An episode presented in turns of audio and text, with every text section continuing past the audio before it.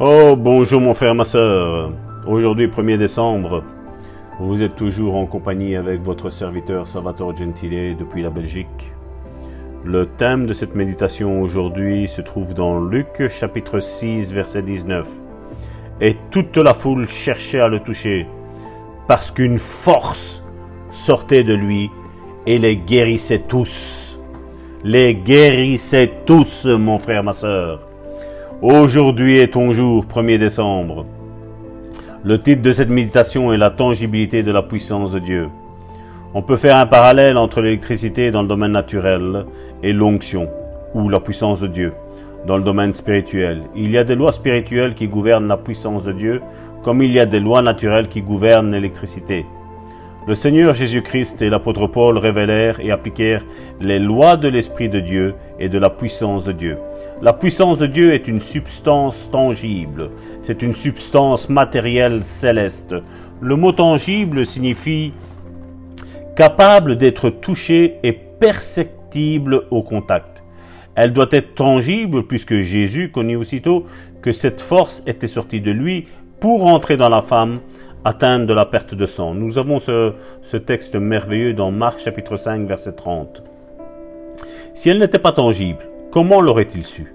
Il s'est rendu compte de ce transfert et elle, donc la femme atteinte de la, de la perte de sang, fut aussi consciente d'avoir reçu quelque chose. On le voit dans le verset 29 et 33 de Marc chapitre 5. La puissance de guérison de Dieu est une substance tangible.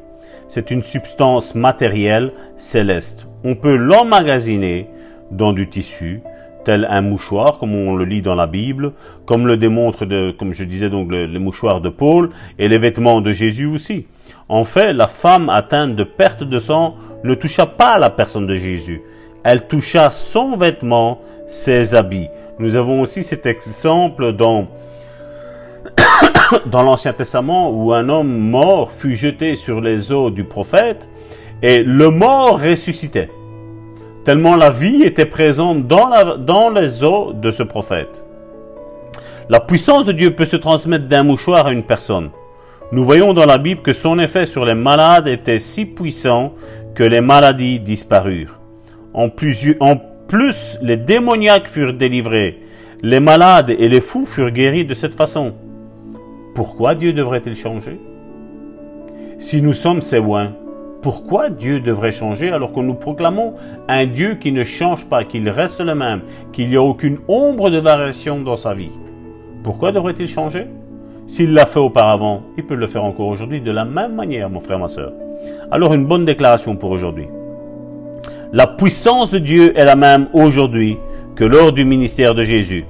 Et je reçois cette puissance et en bénéficie de la même façon que les gens sous le ministère de Jésus par la foi au nom puissant de Jésus. Sois béni en ce 1er décembre. Sois puissamment béni, mon frère, ma soeur, et à bientôt. Sois béni. À demain.